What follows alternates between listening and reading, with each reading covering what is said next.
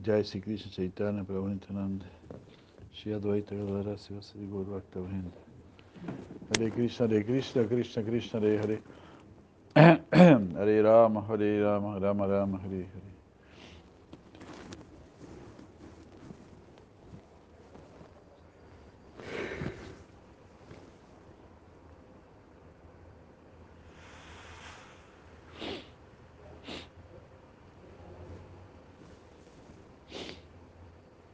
Muchas gracias, muy buenas noches. Esperamos que estés todo bien. Madre de Yeshwari, bien. ¿Sí? ¿Está todo bien el día y, y su amigo se fue o qué? Eh, sí, va a volver el domingo. El domingo.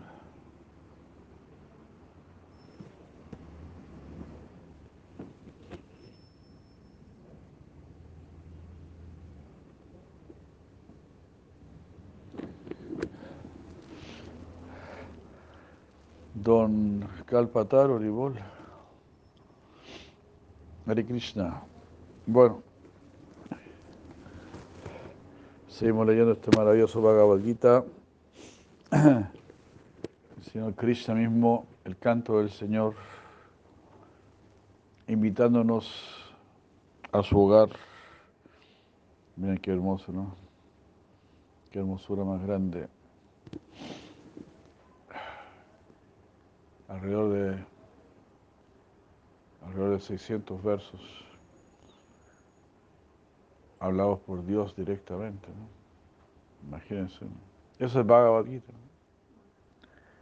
Son 700 versos, pero con la descripción del primer capítulo y eso. Y cuando habla Sañaya, cuando habla Yuna, son más de 600 versos hablados por Sri Krishna mismo.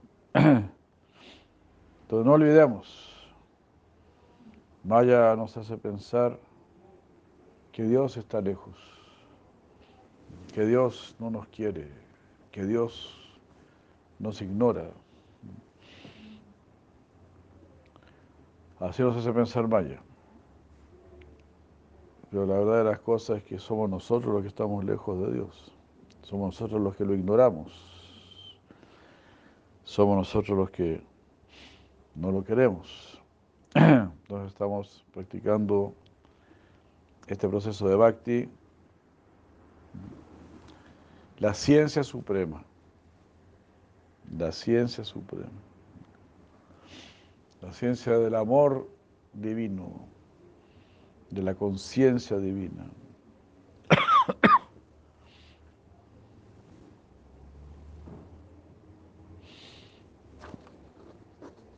Hare Krishna. ¿Cómo alcanzar la perfección? Entonces el camino a la perfección ya es en sí la perfección. Que no puede llegar a la perfección a través de la imperfección. Entonces la perfección gradualmente nos va perfeccionando. La perfección ya, es generosa, es paciente. La perfección ya tiene todas las cualidades. Y son las cualidades que también nos pide a nosotros. Que seamos entusiastas. Jai Prabhu Yanardan, Hare Krishna. Haribola de Krishna, que esté bien.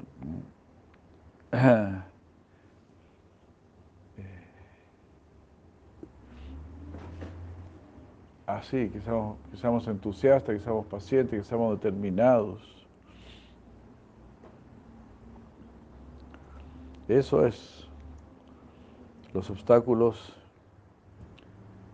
Madre Karuna de Krishna, los obstáculos son para, para formarnos. Nada más que para eso. Como leímos ayer, ¿no? En los momentos difíciles es cuando más debemos recordar a Krishna, decía Chipurari Maharaj. Entonces todos los momentos difíciles para que nosotros desarrollemos esta práctica. Entonces, en los momentos críticos, difíciles, también es cuando Krishna más se va a acordar de nosotros. ¿Se acuerda? un póster salió hace varios años atrás de, que, de las pisadas, ¿no? de las huellas en el suelo. Entonces decía, Señor, decía yo, yo iba caminando y siempre veía que había unas huellas al lado de mis pisadas. Y esas eran tus huellas. Pero en los momentos más difíciles yo solamente había dos huellas nada ¿Y cómo es eso? En el momento más difícil usted me abandonaba.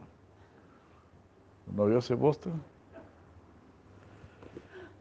Y la respuesta del Señor era, mi querido hijo, le decía, en esos momentos de crisis tan difíciles, solo había dos huellas, porque yo te estaba cargando en mis brazos.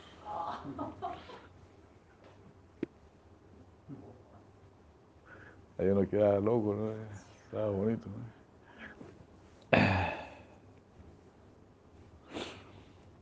Hare Krishna. Solo había una huella, ¿no?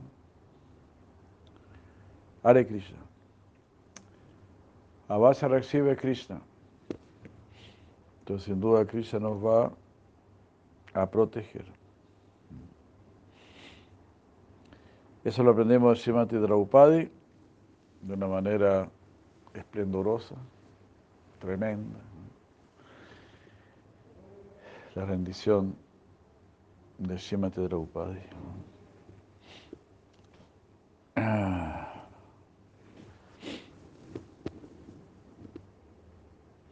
Entonces aquí está este famoso verso, el 8.16. Abrahma Bhuana Loka Punarvarti Norjuna, Mamupita Tukonteya Punarjamana Vidiyati.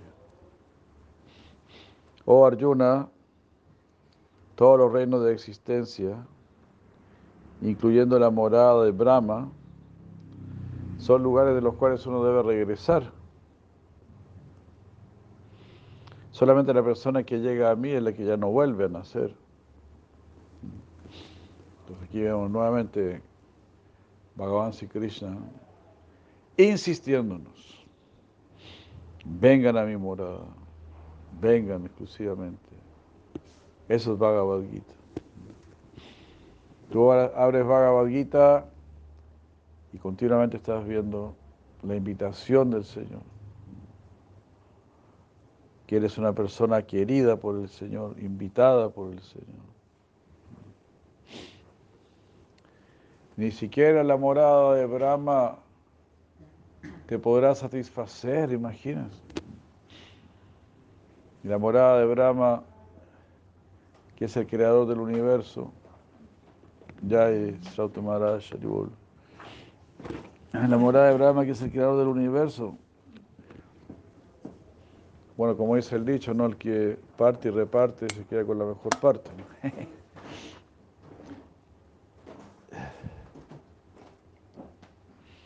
Bueno, después de todo, el señor Brahma es el, el abuelo original, el padre de todos. Entonces su morada es especial. En el Mahabharata, Sinarada Muni dice que él hizo más de mil años de austeridades para poder ir al planeta de Brahma.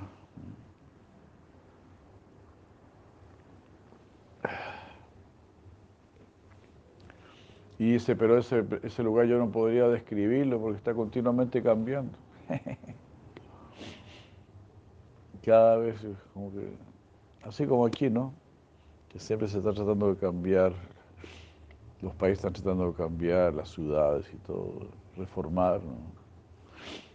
El señor parece que también en su planeta también está ahí como reformando, cambiando.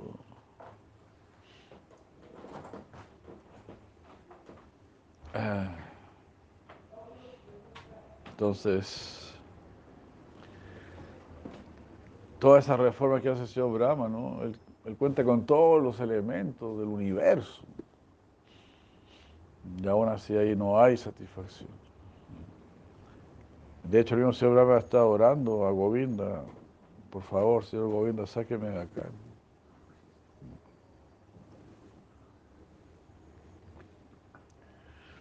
Yo soy su primogénito.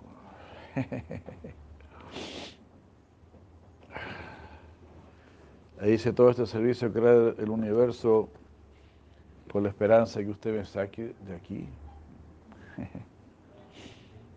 y lo que está diciendo aquí, Krishna, ni siquiera pienso en el planeta de Brahma. Todos estos tontos quieren ir a Marte, quieren ir a la Luna, que se creen muy inteligentes, porque usan toda su inteligencia para ir a Marte. Entonces son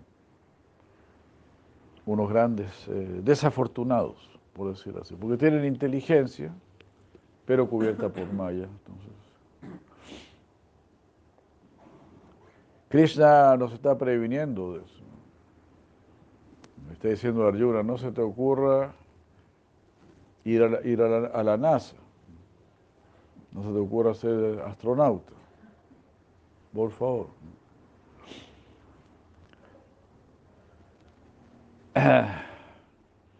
Bueno, en realidad Arjuna, sí Arjuna, ¿no?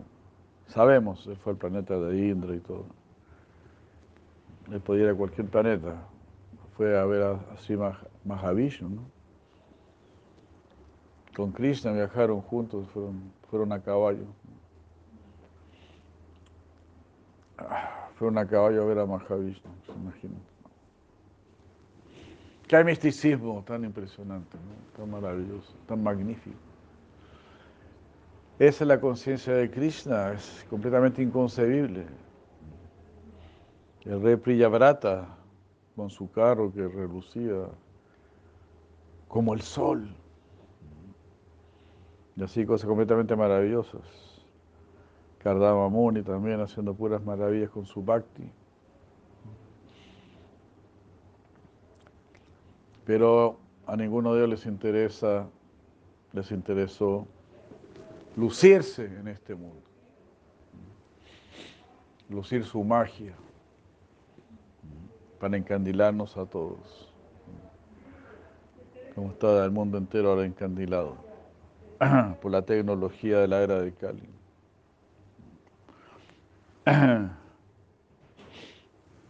Tú mismo posees la más refinada tecnología. Por el simple hecho de cantar el Mahamantra Hare Krishna, puede ir donde Krishna. Entonces, este yantra que es tu cuerpo, esa es la verdadera tecnología, dada por Dios. Cada cuerpo tiene una determinada tecnología. Los peces tienen tecnología para vivir debajo del agua y los pájaros para volar los árboles para producir frutos y así. El cuerpo humano viene con la tecnología de, producir el fruto del amor por Dios, el fruto de la sabiduría y todo eso. Pero somos así como espinos. Hay árboles que dan fruto y árboles que solo son espinos. En la era de Cali somos como espinos. No damos nada. Sí, damos problemas. Enemistad y todo, todo eso. Ya he probado Govinda de Krishna. Tú sabes, saludos a Chinita. Hare Krishna.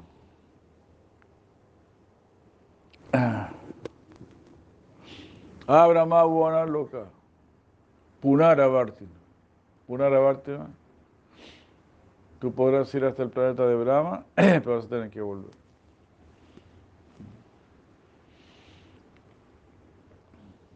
Esta es la historia de un rey que fue al planeta de Brahma a invitar al señor Brahma al matrimonio de su hija. Así, simple, sencillo. Hacer a los reyes de aquel entonces tremendos yogis. Mi hija se va a casar y encuentro apropiado personalmente ir a invitar al señor Brahma. ¿verdad? El señor Brahma llegó allá y le dijeron, espera un momentito, él está terminando de escuchar una música.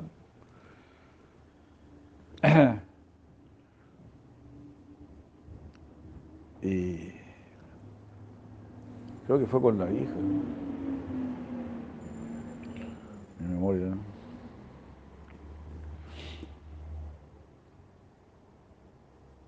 Cuando el señor Brahma lo atendió, le dijo, no, pues ya pasaron miles de años ya en la tierra, ya.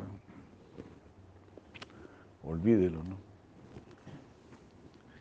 Algo así era, ¿no? Y la hija se va a casar con el señor Krishna. Ahora va a ir Krishna, pues ella se va a casar con Krishna.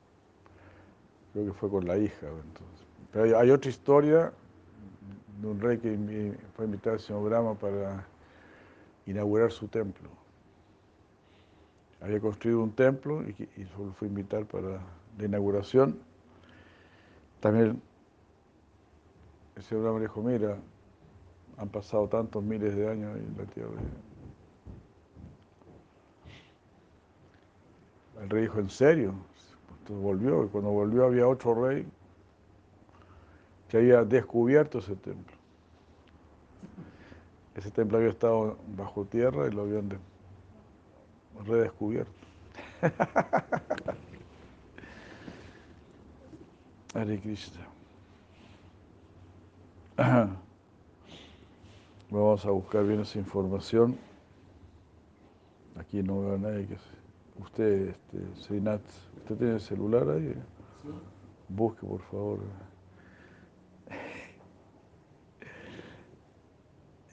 Eh, a ver si puede encontrar ¿no? la, el rey que fue a ver al señor Brahma con su hija para, para el casamiento. No sé cómo se buscará eso.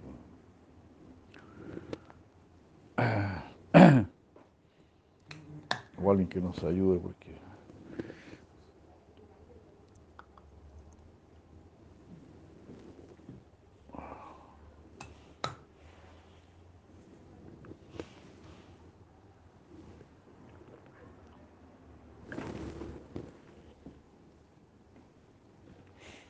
Hare Krishna. Así que, y además estos locos quieren ir a Marte y ni siquiera saben con qué se van a encontrar. Muchos piensan, no, eh, vamos a tener que agarrarnos a balazo. Pues son locos. Creo que era Reagan el que hablaba de la guerra de las galaxias. Gente de- demente, completamente demente. Y esos son los jefes del mundo.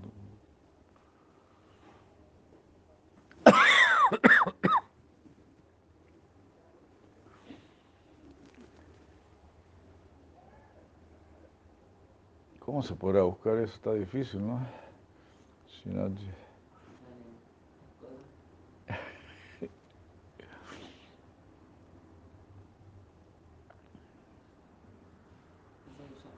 dice acá, como hija de. ¿Y qué dice? No.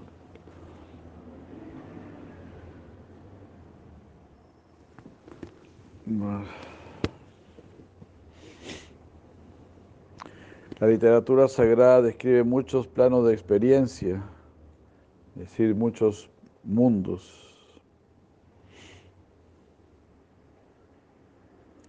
que corresponden al desarrollo de nuestra conciencia espiritual. Así como en este mismo mundo una persona que tiene una conciencia muy baja vive de una manera muy baja, en lugares muy sucios, muy desordenados. Entonces así, de acuerdo con nuestro nivel de conciencia.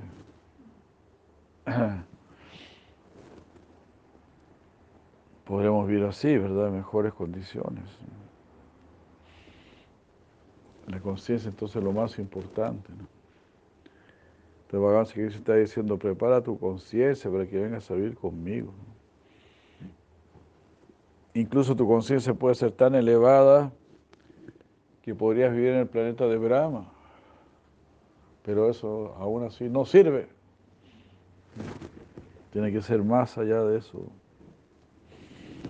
Por eso, Tener- hay que cantar y cantar, purificarse y purificarse, hasta divinizarse.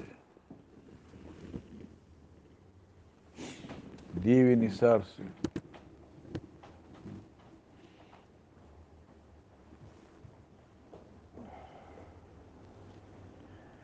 Divinizarse significa eh, tener a Krishna como nuestra meta única, exclusiva.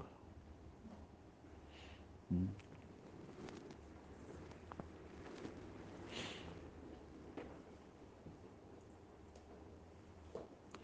El reino de Brahma es considerado como el logro más elevado en este mundo material. Por ejemplo, en este mismo planeta alguien está muy orgulloso si está viviendo en, en alguna ciudad muy prestigiosa, ¿no? Si vives en Nueva York, no sé, en París, ¿no? Si vives en el centro de París, ¿no? Un lugar así, ¿no? Muy prestigioso. Pero el lugar más prestigioso del universo es Brahma Loka.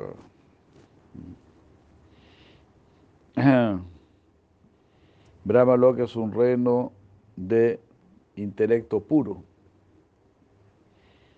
Por la, mayor parte, eh,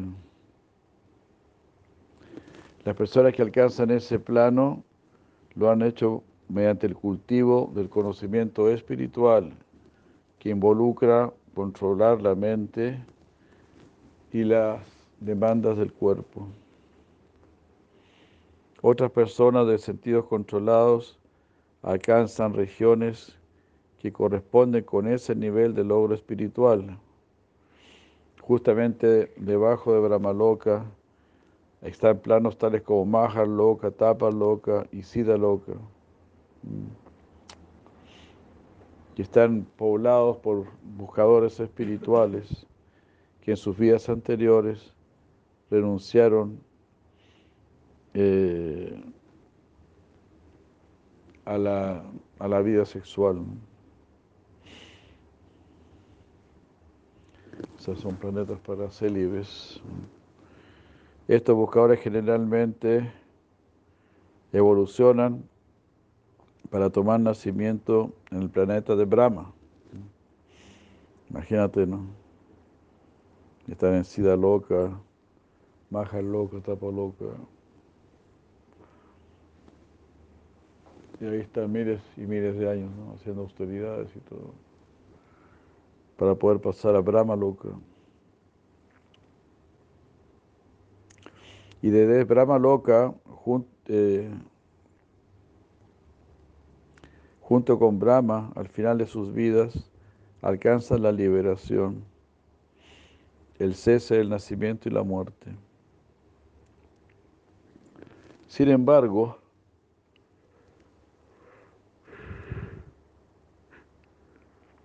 sin embargo, debido a que existe la posibilidad ah, de que uno pueda alcanzar la residencia de Brahma Loka, después de haber acumulado una inmensa piedad, Krishna declara que incluso el reino más elevado, más alto, te ata al renacimiento.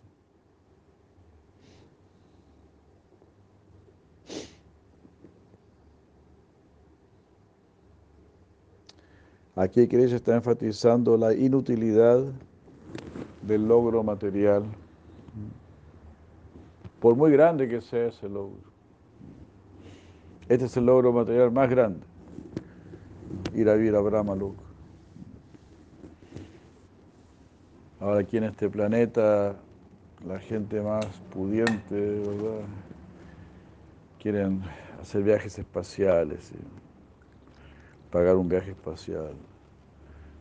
Prácticamente lo más que están consiguiendo, dar una vueltita por el espacio y volver.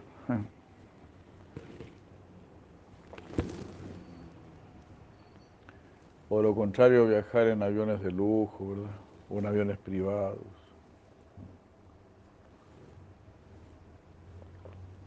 Eso es lo más que pueden lograr. esta gentuza.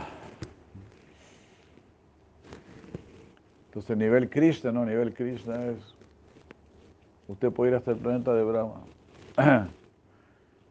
Pero aún así, eso no es nada. Para Krishna no se olviden, todo este universo como una semilla de mostaza.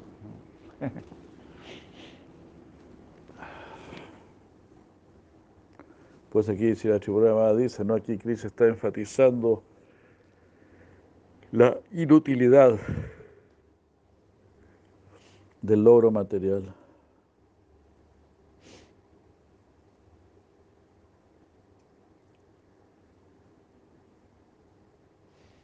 Eh, así, mientras que por un lado lograr eso, lograr Ramaloka, solamente te está garantizando que vas a volver a nacer. y donde Krishna te garantiza la eternidad. Da nacimiento a la eternidad. Krishna dice, ya no volverás. Con la energía que tienes ahora, con la capacidad que tienes ahora, puedes ir donde Krishna y ya no volver. ¿Se da cuenta?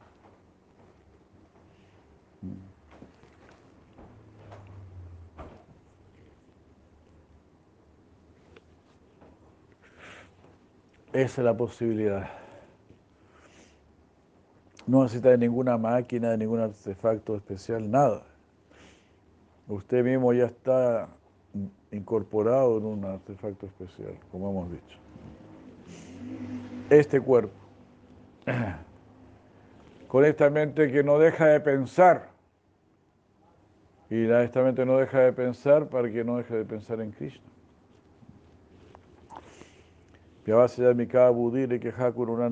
Piensa solamente en mí. Ananya Cheta Satatam. Eh, ¿Cómo era? Ananya Cheta Satatam. Yomans Maratinitesha.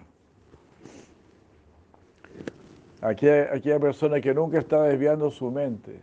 Ananya Cheta Satatam. Eh, yo mans marati nitya sha. Mans marati nitya sha. Siempre me está recordando. Tasya Hansu la va apartar. Para esa persona eso es muy fácil de alcanzar. Tasya Hansu la va apartar. Este, ¿cómo era? Nitya Yuktasi Yogina. 8.14. Nitya Yuktase Yogina, el yoga que está siempre vinculado conmigo.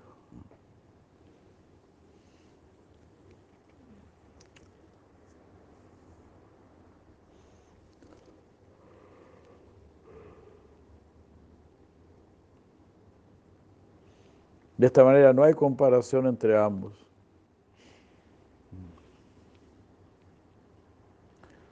Krishna quiere decir que una vida de cultivo espiritual es infinitamente superior a una vida motivada por valores materiales.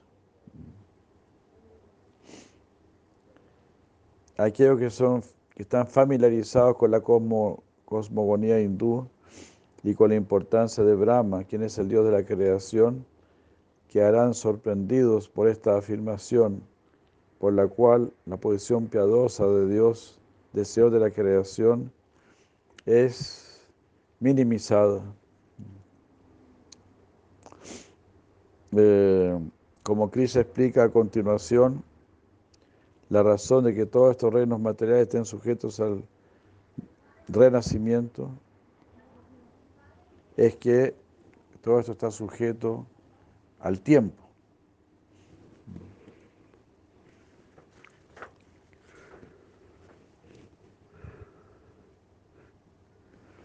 Entonces lo que estamos recibiendo es simplemente incomparable. Deberíamos saltar en una, pata y gritando aleluya, aleluya. Loado sea el Señor. ¿Por qué yo? ¿Por qué yo? ¿Por qué nosotros? No? Tanta fortuna. Pero así es. Y por aceptar esto y tomarlo muy seriamente, practicarlo y difundirlo, así también podemos bendecir a los demás. En realidad nos han dado esto, eh, yo diría no tanto para que lo disfrutemos, sino que para que lo difundamos, lo compartamos.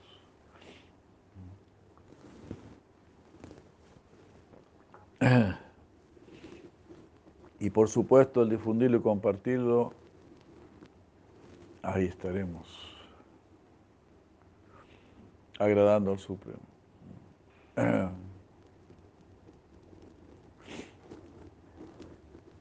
Y siendo nosotros muy felices también, por supuesto. Aquellos que saben que el día de Brahma dura mil yugas y que su noche dura otras mil yugas más, eh, ellos saben, ellos saben hacer que su día y su noche.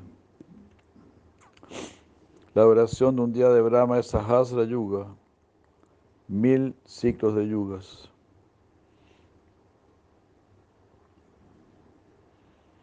Es decir, Satya, Treta, Dvapara y Kali, repitiéndose mil veces. Eso sería solamente el día, otras mil veces la noche.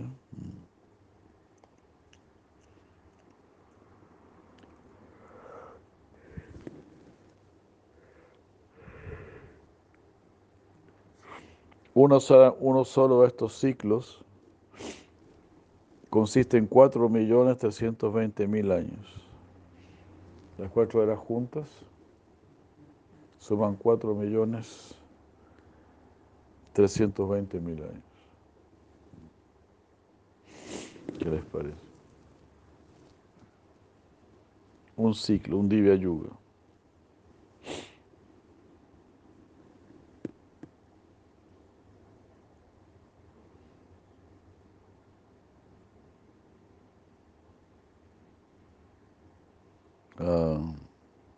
Aquí el Gita nos pide que expandamos nuestro, así como punto de referencia. Aquí merece recordar lo que Krishna dijo anteriormente, en el verso 269. Incluso aquellos que piensan que saben lo que es el día y la noche, realmente no saben lo que ellos son. ¿Cuál será este verso? Ya ni ya se lo buta, ¿no? ¿Cuál será? 269.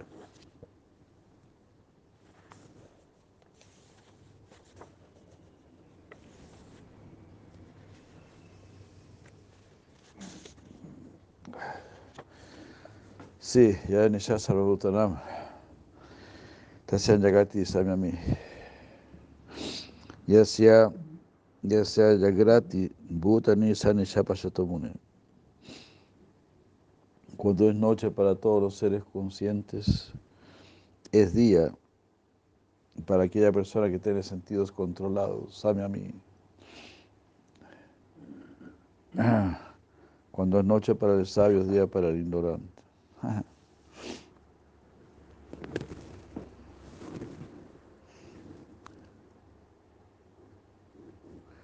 No tenemos experiencia de personas que tengan una vida tan larga como la de Brahma,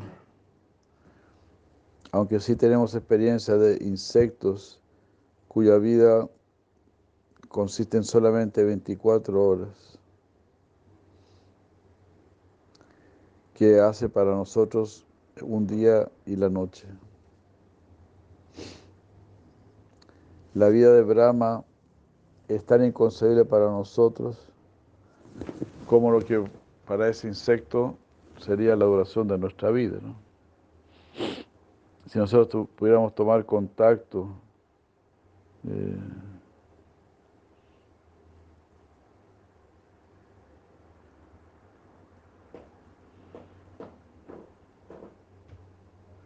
uh,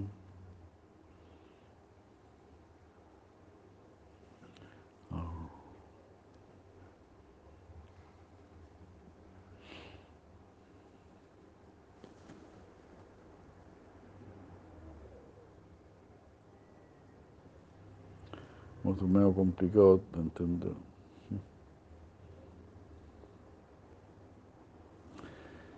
Como que tomaría muchísimo tiempo ir al planeta de Brahma, algo así, ¿no?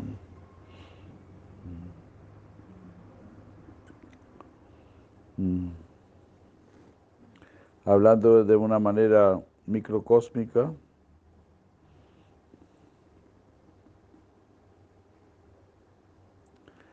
una vida que está regida por un intelecto discriminativo es una vida que pasa a un paso más lento.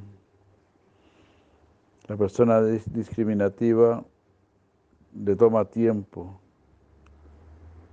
antes de, de, decidirse a actuar.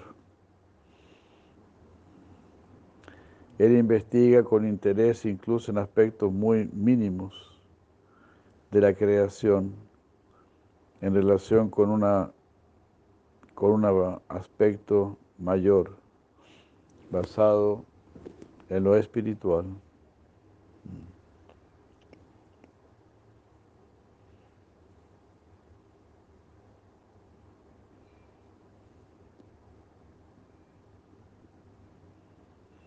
Ah.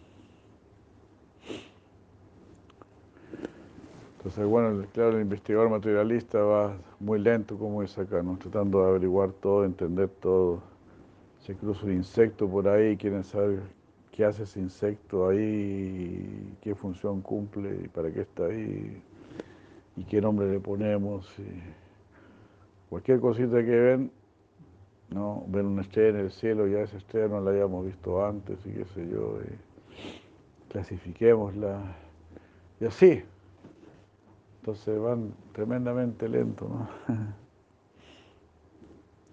Buen punto, ¿no?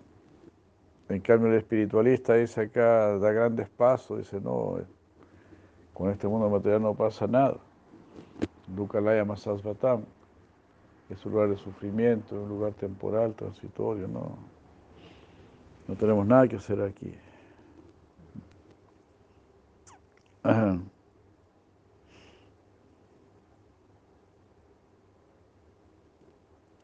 Eh,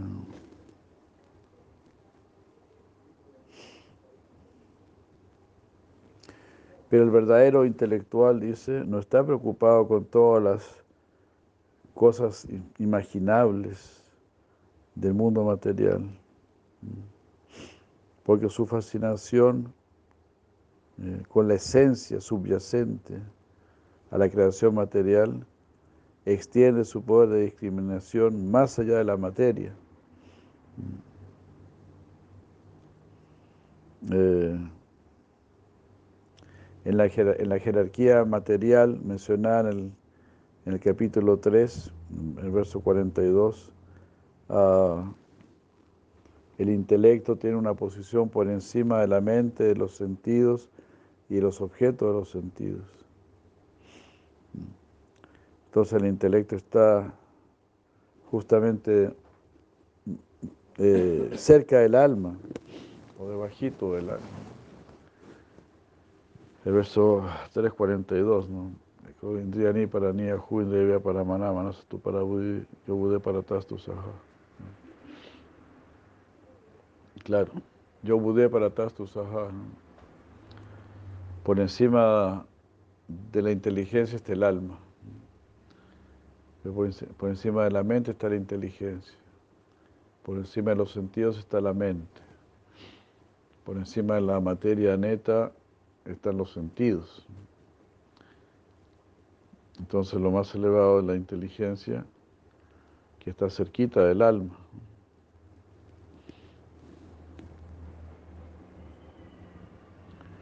Entonces si nos pusiéramos a pensar acerca del espíritu, avanzaríamos mucho más rápido. Buen punto, ¿no? La inteligencia está cerca del alma. Y por eso en realidad estamos nuestro corazón en realidad busca los intereses del alma, como hemos dicho, ¿no? Es decir, la eternidad, la sabiduría, la felicidad. Esa es la, naturaleza del alma, ¿no? Ah,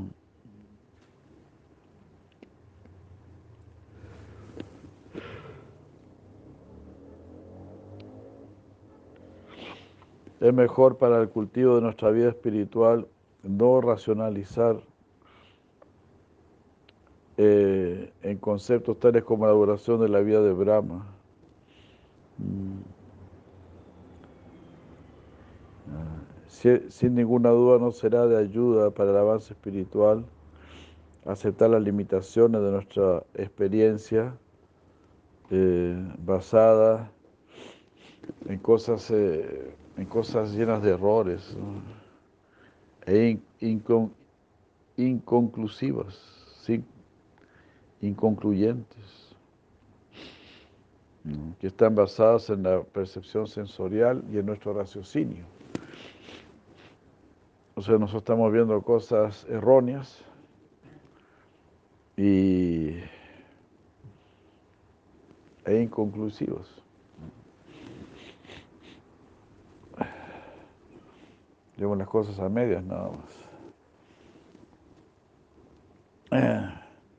Y de manera errónea. Entonces, ¿cómo vamos a poder razonar bien si estamos observando de manera errónea y no conclusiva?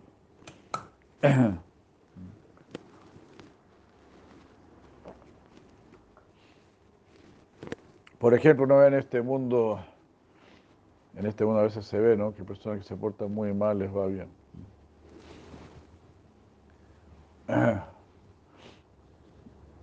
Entonces la gente dice, ¿para qué ser tan bueno si este tipo era tan malo? Y, le fue re bien.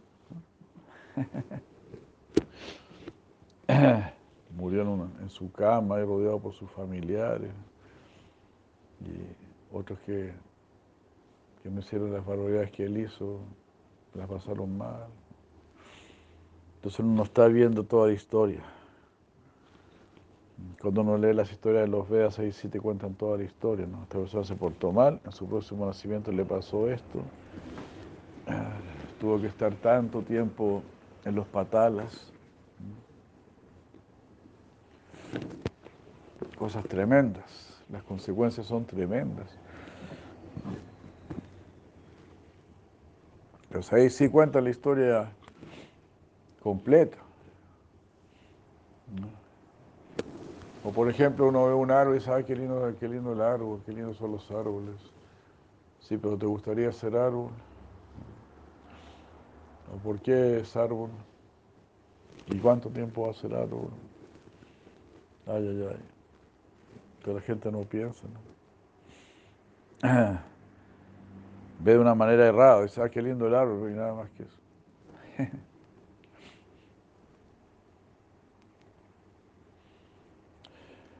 y por supuesto la era de Cali aún sufren más los árboles, porque ellos tienen, tienen relaciones entre ellos, se comunican, todo, se protegen, se quieren. Hay mucho más conciencia de lo que uno se imagina. Pero el ser humano de la era de Cali, eres el que no tiene conciencia.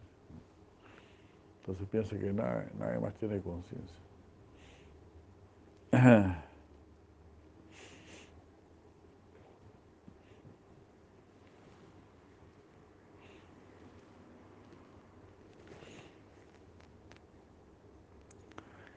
Hay una frase así que habían puesto ahí en el cachacra, pero no me acuerdo cómo era, muy buena, ¿no? Algunos piensan que...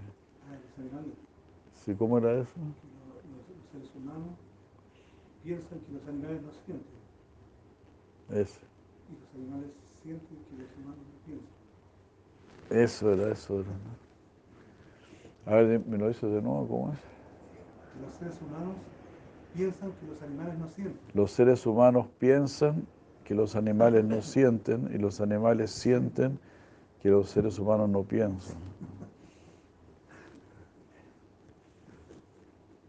Muy buena esa frase. ¿no? Los animales, ¿cómo no, los, seres humanos piensan que los, seres, que los animales no sienten.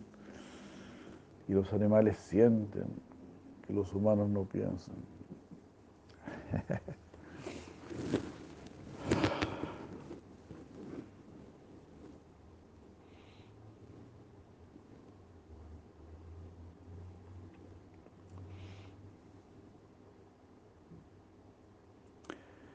pensar que nuestras vidas, que nuestros días a veces son muy largos, pero la vida material en general es tan corta en comparación con la eternidad. De acuerdo con este verso, la duración de los días de Brahma y sus noches son increíblemente largas desde el punto de vista humano.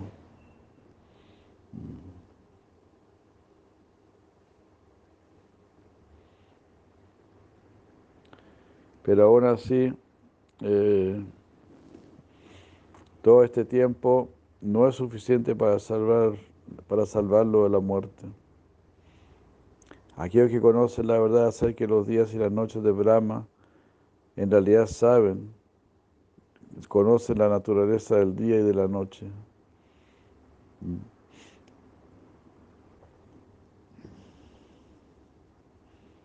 Ellos saben que el día y la noche, por muy largos que sean, no nos pueden dar una experiencia perdurable. Será muy largo, pero igual se termina. Entonces, sin tomar en cuenta cuán larga puede ser la vida de Brahma, el punto principal de Krishna aquí es que por mucho que una persona viva en este plano material, su vida es temporal. Eh,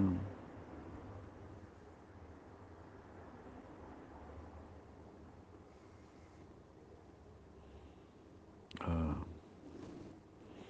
así como Brahma está sujeto a la muerte e incluso a la posibilidad de volver a nacer, se entiende que aquellos reinos que están debajo del mencionado en este verso están debajo del verso A. Esos estados inferiores que menciona el verso 16 están sujetos a lo mismo.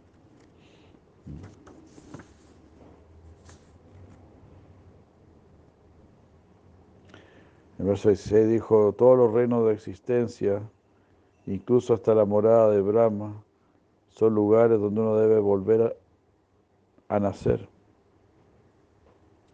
Solo aquella persona, bueno, ese verso que estamos leyendo. No, estaba leyendo el, el 17. Solamente las personas que llegan a mí ya no vuelven a nacer.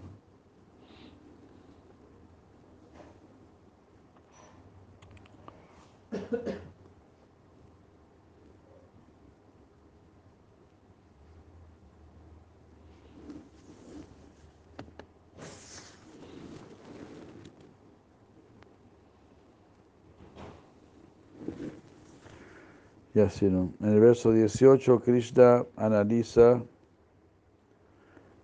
más en detalle la eh, el tiempo en la morada de Brahma. En el verso 19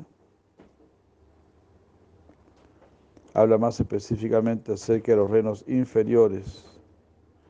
Con la finalidad de dar énfasis, Krishna indica, enfatiza, digamos, la naturaleza temporal de esos dominios.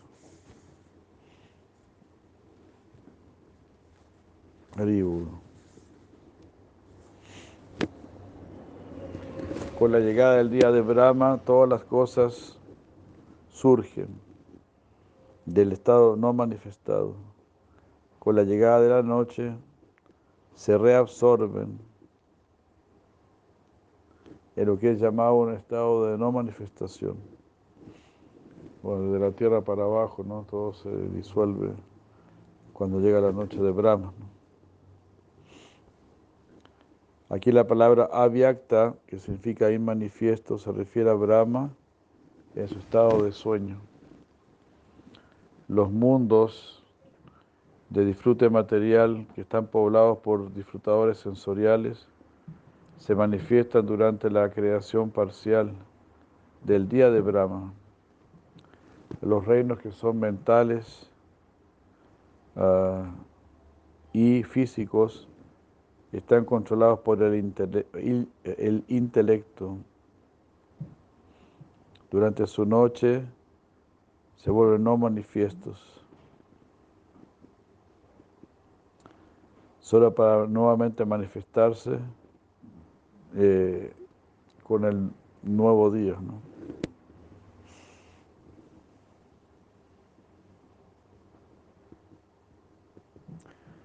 Entonces estos días se repletan nuevamente con entidades vivientes bajo la influencia del karma.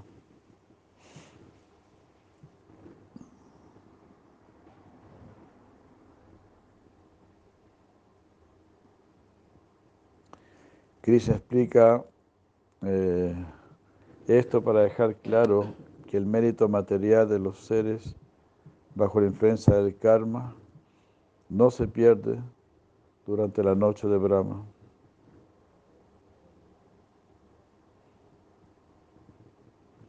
Más bien ese karma es el que los hace nacer nuevamente cuando llega el día.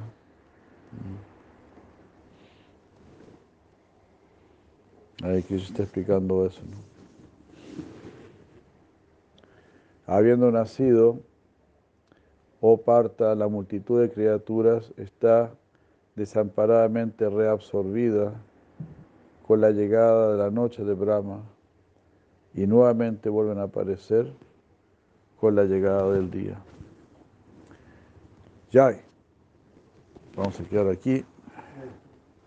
Muchas gracias. Ahí Krishna nos da toda esta información del universo, este conocimiento, ¿no? Que los chicos de la NASA ni pueden imaginar. Muchas gracias. Así Krishna te hará Mahatma grande. Y si no estás con Krishna, serás un chico de la NASA. Ahora Premananda, Srila Prabhupada aquí ya, Vaishnava Vrinda aquí ya, Don Ashok, Hare Krishna. Muchos saludos. Don José Antonio. Muchos saludos a todos, buenas noches. Hare Krishna. Gaura, Gaura, Premanandi.